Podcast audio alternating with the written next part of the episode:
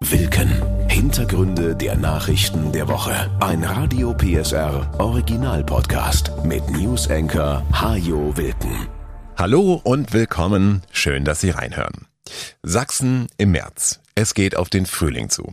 Wir haben einen ziemlich normalen Winter erlebt. Weder wurde das Gas knapp, noch gab es einen großen Stromausfall. Der Wutwinter ist ausgeblieben, wie zuvor auch schon der heiße Herbst. Beides hatten politische Extremisten ja vorhergesagt, um uns angesichts der Energiekrise Angst zu machen. Und auch wenn die politische Stimmungsmache der Extremisten nicht aufgegangen ist, so werden die Protestbewegungen in Sachsen doch immer radikaler. Das hat der Verfassungsschutz festgestellt. Präsident Dirk Martin Christian. Größte Sorge macht mir, dass die politischen Ränder immer stärker werden und dass die Mitte der Gesellschaft, die immer ein Stabilitätsanker in unserer Demokratie war, zunehmend erodiert. Auf dem Höhepunkt der Corona-Pandemie haben sich in Sachsen Strukturen entwickelt, die nun immer wieder genutzt werden können, um Proteste zu organisieren oder einfach nur Stimmung zu machen. Meistens schlechte Stimmung. Zurzeit ist davon relativ wenig zu spüren. Proteste gibt es aktuell nur dort, wo zum Beispiel Unterkünfte für Geflüchtete entstehen sollen. In der Regel sind die Teilnehmerzahlen überschaubar. Aber das, so Christian, kann sich jederzeit wieder ändern. Die entscheidende Frage ist, wann wird wieder ein Thema mit hohem Empörungscharakter in der Öffentlichkeit platziert werden können, das dann wie eine Initialzündung wirkt und die Bevölkerung in entsprechender Größe mobilisiert. Dabei hat sich in den letzten Jahren immer wieder gezeigt, dass Menschen aus der sogenannten bürgerlichen Mitte kein Problem damit haben, führenden Köpfen der rechten Szene hinterherzulaufen und auch extremistischen Positionen nicht widersprechen. Doch auch weit links zeichnet sich eine immer stärkere Radikalisierung ab. Wir finden besonders besorgniserregend den Anstieg schwerster Gewaltstraftaten, die von Linksextremisten ausdrücklich im Kontext Klimaschutz begangen werden, die man dann dort als Solidaritätsbekundung versteht und hier würde man sich sicherlich auch von Teilen der Klimabewegung eine noch deutlichere Abgrenzung wünschen. Eine wesentliche Ursache für die Radikalisierung auf beiden Seiten sind die sozialen Medien. Die Menschen haben Zweifel an der Demokratie und unserer gesellschaftlichen Ordnung, sagt Christian. Sie misstrauen deshalb auch den klassischen Medien und informieren sich schließlich nur noch im Internet. Hier flüchtet man sich dann in die sozialen Medien, wo man glaubt, dort sei man unter Gleichgesinnten und wo man sich plötzlich verstanden fühlt. In Wahrheit befinden sich aber diese Menschen in einer Blase, die die eigene politische Radikalisierung nur weiter beschleunigt. Die sozialen Medien sind bei unkritischer Nutzung ein Problem, sagt Christian. Sie verändern unser Menschenbild, das politische Denken und die Art, wie wir miteinander umgehen und diskutieren. Eine Entwicklung, die wir eigentlich ganz dringend wieder umkehren müssen. Nur, man hat nicht das Gefühl, den Geist derzeit wieder in die Flasche zu bekommen, so der Verfassungsschutzpräsident. Ein schönes Beispiel dafür, wie sich jeder im Internet seine ganz eigenen Wahrheiten zusammensuchen kann, waren zuletzt beispielsweise die Anschläge auf die Gaspipelines Nord Stream 1 und 2. Für die einen ist völlig klar, dass es nur die Amerikaner gewesen sein können. Für andere kommen nur die Russen in Frage, für die nächsten wieder nur die Ukrainer. Die Norweger sollen auch mitgemischt haben, liest man hier und da. Und was ist eigentlich mit den Chinesen? Oder mit radikalen Klimaschützern? Denen wäre so etwas doch sicher auch zuzutrauen, oder?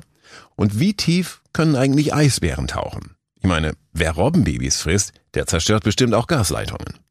Man könnte auch ganz einfach einen Dartpfeil auf eine Weltkarte werfen und das Land für die Anschläge verantwortlich machen, in dem der stecken bleibt. Denn Fakt ist, alles, was wir derzeit im Internet zu diesem Sabotageakt finden, hat genauso viel Substanz wie die Punktlandung mit dem Dartpfeil. Ich würde jedenfalls nicht darauf wetten, dass wir überhaupt jemals sicher erfahren, was vor einem halben Jahr auf dem Boden der Ostsee vor sich gegangen ist.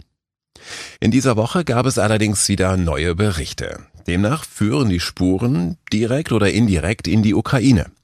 Die New York Times berichtete von einer pro-ukrainischen Gruppe, die für die Explosionen verantwortlich sein soll. Und deutsche Medien meldeten, dass deutsche Ermittler eine Yacht ausfindig gemacht haben, die für die Operation verwendet worden sein soll. Das Boot soll von einer Firma in Polen angemietet worden sein, die zwei Ukrainern gehört. Der Kapitän, zwei Taucher, zwei Tauchassistenten und eine Ärztin sollen damit am 6. September des letzten Jahres von Rostock aus in See gestochen sein, 20 Tage vor der ersten Explosion in der Nähe der dänischen Insel Bornholm. Die Crew soll die Sprengsätze an den Röhren am Meeresboden befestigt haben. Sprengstoffreste sollen die Ermittler bereits im Januar an einem Tisch auf der Yacht gefunden haben. Sie merken schon, in dieser Recherche werden sehr häufig die Worte sollen, hätten und könnten verwendet. Und wer der Crew den Auftrag gegeben hat, bleibt komplett offen. Verteidigungsminister Boris Pistorius reagierte deshalb auch sehr zurückhaltend. Wir müssen ja deutlich unterscheiden, ob es eine ukrainische Gruppe war, also im ukrainischen Auftrag gewesen sein könnte, oder eine pro-ukrainische ohne Wissen der Regierung. Aber ich warne davor, voreilige Schlüsse zu ziehen. Die ukrainische Regierung jedenfalls beteuerte umgehend und nicht zum ersten Mal, dass sie nichts mit den Anschlägen zu tun hat und auch nichts weiß über pro-ukrainische Sabotagegruppen. Auch die New York Times schreibt, dass es keine Beweise dafür gibt, dass die ukrainische Führung um Präsident Zelensky von den Plänen wusste oder sie gar in Auftrag gegeben hätte. Beobachter halten auch eine False Flag Operation für möglich. Heißt, es könnten bewusst Spuren gelegt worden sein, die nahelegen, dass die Ukrainer hinter den Anschlägen stecken, obwohl tatsächlich niemand aus der Ukraine seine Finger dabei im Spiel hatte. Aber auch für eine False Flag Operation gibt es bislang keine Hinweise, jedenfalls keine, die wir kennen. Und so sind wir, trotz der vielen Berichte in den letzten Tagen, am Ende dieser Woche kaum schlauer als am Anfang. Es sind sogar ein paar neue Fragen aufgetaucht, denn Experten halten es für ziemlich unwahrscheinlich, dass eine sechsköpfige Schiffscrew so eine Operation ohne Hilfe durchführen könnte. Für den Anschlag waren etwa 500 Kilo Sprengstoff nötig. Den bekommt man nur auf dem Schwarzmarkt, sonst kriegen die Sicherheitsbehörden das sofort mit. Sprengstoff, Schiff, Logistik und Planung, All das kostet, vermutlich mindestens einen kleinen Millionenbetrag. Die Taucher müssen speziell ausgebildet gewesen sein. Denn wie man 500 Kilo Sprengstoff 80 Meter tief unter Wasser platziert und zündet, das schnappt niemand so nebenbei beim Schnuppertauchen in den Ferien am Roten Meer auf. Das alles spricht dafür, dass staatliche Strukturen ihre Finger im Spiel haben. Und das entlastet zumindest schon mal die Eisbären. Aber mehr kann man zum jetzigen Zeitpunkt absolut nicht sagen. Und bis die Ermittler die Ergebnisse ihrer Arbeit präsentieren, werden wir uns weiterhin nur mit Spekulationen auseinandersetzen können. Spekulationen haben im Gerichtssaal ja gar keinen Platz.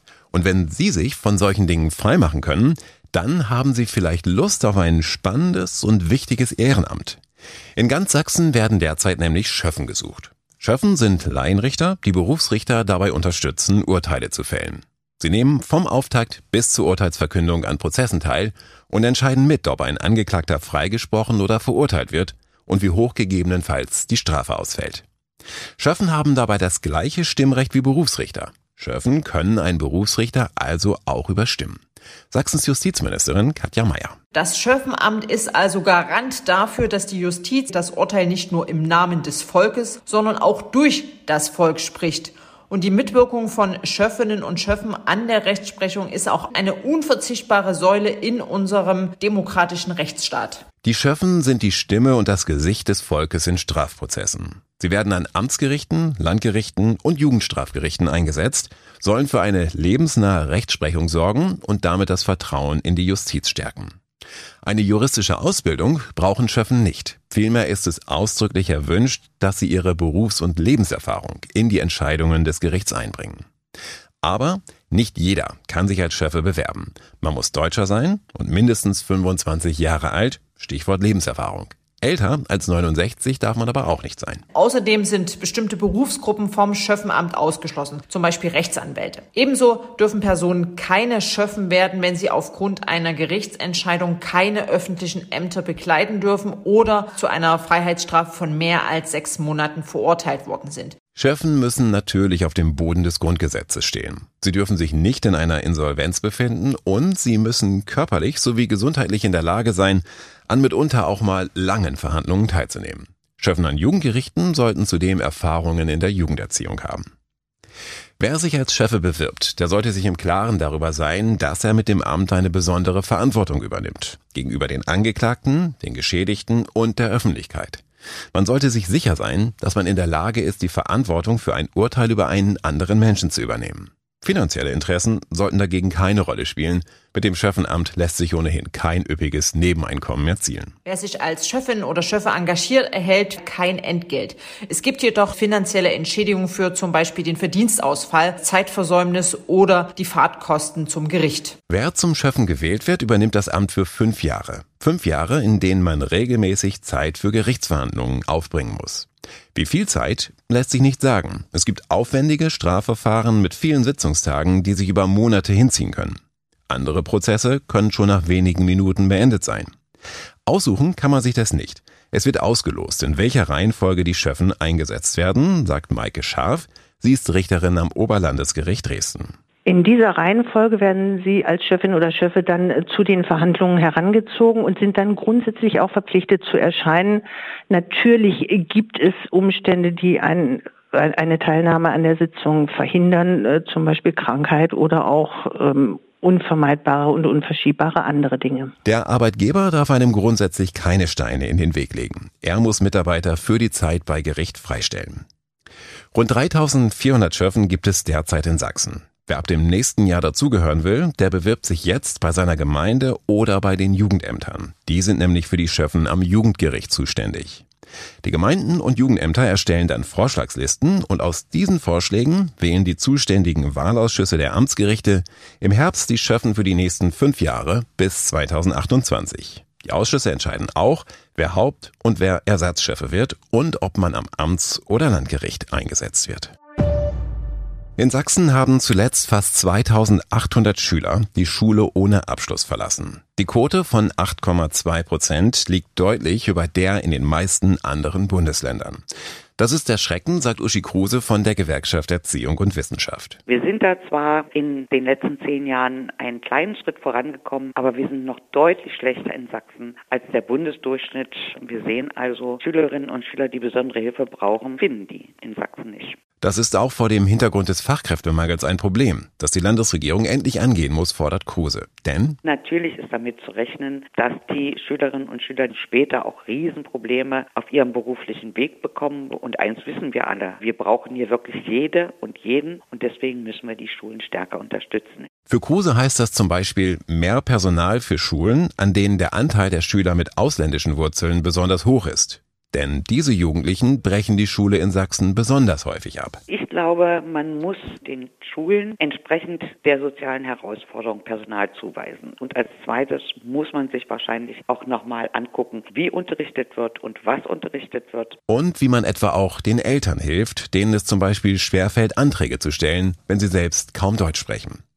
Die Politik hat einen Teil dieser Probleme durchaus erkannt und auch schon darauf reagiert, so Susanne Mehrheim vom Kultusministerium. Sie sagt aber auch, Sachsen steht gar nicht so schlecht da, wie die Zahlen vermuten lassen. Man muss das ein Stück weit relativieren. 96 Prozent holen noch ihren Hauptschulabschluss nach über das Berufsvorbereitungsjahr oder auch über eine Fremdenprüfung oder Abendschule, weil sie gemerkt haben, dass dieser durchaus wichtig ist, um einen guten Job zu finden, mit dem man dann auch Geld verdienen kann. Nichtsdestotrotz ist es natürlich das Ziel, dass möglichst viele Schüler ihren Abschluss gleich auf Anhieb machen und nicht später nachholen. Und dafür gibt es bereits Programme. Wir haben zum Beispiel das produktive Lernen an einigen Oberschulen. Das heißt, dass die Schüler drei Tage im Unternehmen oder im Betrieb lernen und arbeiten und zwei Tage in der Schule lernen. Also es wird Praxis und die Theorie zusammengeführt. Die Schüler werden motiviert, sie sehen, warum sie lernen, wofür das wichtig ist. Es ist gleichzeitig eine Berufsorientierung. Sie haben ein Ziel vor Augen, wo die Reise hinführen soll. Daneben gibt es an den Schulen Praxisberater und sogenannte Berufseinstiegsbegleiter. Auch sie sollen den Schülern helfen, einen erfolgreichen Abschluss zu machen. Und die ähm, Anzahl der Schulassistenten haben wir jetzt auch erhöht mit dem neuen Haushalt. Das wollen wir einfach verstetigen und dann hoffen, dass an der Zahl der Schüler ohne Abschluss sich noch etwas nach unten bewegt. Wir müssen weiter unsere Hausaufgaben machen, sagt auch Sachsens Kultusminister Piwatz, damit die Schere zwischen Spitzenleistungen und Misserfolg nicht noch weiter auseinandergeht. Aber, so Susanne Mehrheim, so wie sich die Gesellschaft entwickelt hat, heterogener geworden ist, so spiegelt sich das auch in den Schulklassen wieder. Die Schüler sind heterogener. Da muss man auch ganz klar sagen, Schule ist keine Reparaturwerkstatt. Die kann nicht alle gesellschaftlichen Tendenzen wieder gerade biegen und zusammenführen. Wir müssen es trotzdem versuchen, diese Bildungsschere wieder etwas zusammenbekommen und müssen ganz individuelle Lernangebote an die Schülerinnen und Schüler machen, weil die Gründe dafür, warum sie ihren Schulabschluss nicht schaffen, auch sehr unterschiedlich und individuell sind. In Sachsen ist der Hauptschulabschluss übrigens mit einem vergleichsweise hohen Leistungsanspruch verknüpft. Im Gegensatz zu anderen Bundesländern steht bei uns auch am Ende der Hauptschule eine zentrale Prüfung. Und das soll auch so bleiben, so Meerbusch, denn es gibt ja auch die Forderung der Wirtschaft, die da einen gewissen Leistungsanspruch haben. Und Allgemeinbildung ist ganz wichtig und auch im Hauptschulabschluss muss ein gewisser Anspruch auch vorhanden sein. Dennoch, die Schule muss sich weiterentwickeln, wie sich die Gesellschaft insgesamt weiterentwickelt. Deshalb hat das Kultusministerium bereits das Bildungsland 2030 ins Leben gerufen. Ein Format, in dem Experten und die Öffentlichkeit über die Schule der Zukunft diskutieren sollen. In Berlin war in dieser Woche ITB, die größte Reisemesse der Welt. Die Branche ist wieder im Aufwind. Die Buchungszahlen lagen in den letzten Wochen deutlich über dem Vor-Corona-Niveau, trotz der hohen Inflation. Zwar wollen viele nach drei Jahren Corona endlich mal wieder weit weg, doch auch Sachsen rechnet mit vielen Urlaubern im Sommer. Veronika Hiebel von der Tourismus Marketing Gesellschaft. Sachsen hat sich immer mehr zum Mekka für Mountainbiker beispielsweise entwickelt. Und das Ganze kann man hervorragend kombinieren mit der Kultur in den großen Städten, weil alles einfach so nah beieinander ist. Ich bin in einer halben Stunde von Dresden in der wunderschönen sächsischen Schweiz. Ich bin in einer halben Stunde von Leipzig im Leipziger Neues Edenland. Kann also wirklich die Themen Kultur und Natur hervorragend kombinieren. Und das ist schon ziemlich einzigartig Deutschland. Auf der ITB in Berlin hat Sachsen auch ganz gezielt bei ausländischen Reiseveranstaltern um Gäste geworben. Denn Urlauber aus anderen Ländern sind mittlerweile enorm wichtig für den sächsischen Tourismus. Polen war 22 der bedeutendste internationale Markt mit dem höchsten Übernachtungsvolumen. Wir sind in anderen europäischen Märkten unterwegs, weil im europäischen Raum die Wahrscheinlichkeit, dass die Gäste jetzt schnell wieder auch zurückkommen und nach Deutschland kommen, am höchsten ist. Aber wir sind natürlich auch seit vielen Jahren in den USA unterwegs und auch der Markt hat sich sehr gut erholt. Sechs von zehn Deutschen planen ebenfalls eine Reise. Die beliebtesten Ziele für den Sommer sind die Türkei, Spanien, Griechenland, Ägypten und Portugal. Auf der Fernstrecke sind es Nordamerika, die Karibik, Thailand und die Vereinigten Arabischen Emirate. Und auch Kreuzfahrten sind nach ihrem Comeback im letzten Jahr wieder voll im Trend. Für viele Reisen muss man in diesem Jahr tiefer in die Tasche greifen. Flugtickets kosten im Schnitt gut 20 Prozent mehr als im letzten Sommer. Die Preise für Ferienhäuser und Wohnungen sind um fast 6 Prozent gestiegen.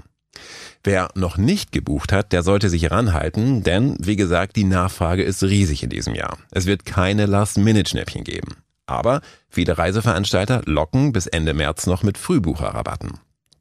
Ein bisschen ein Lotteriespiel bleibt möglicherweise der Abflug. Schon im letzten Sommer gab es chaotische Zustände an vielen Flughäfen. Man sollte nicht unbedingt davon ausgehen, dass das in diesem Sommer besser wird. Denn noch immer fehlt an vielen Flughäfen Personal. In der Nacht zum Montag ist es wieder soweit. Dann werden in Hollywood die Oscars verliehen, die wichtigsten Filmpreise der Welt.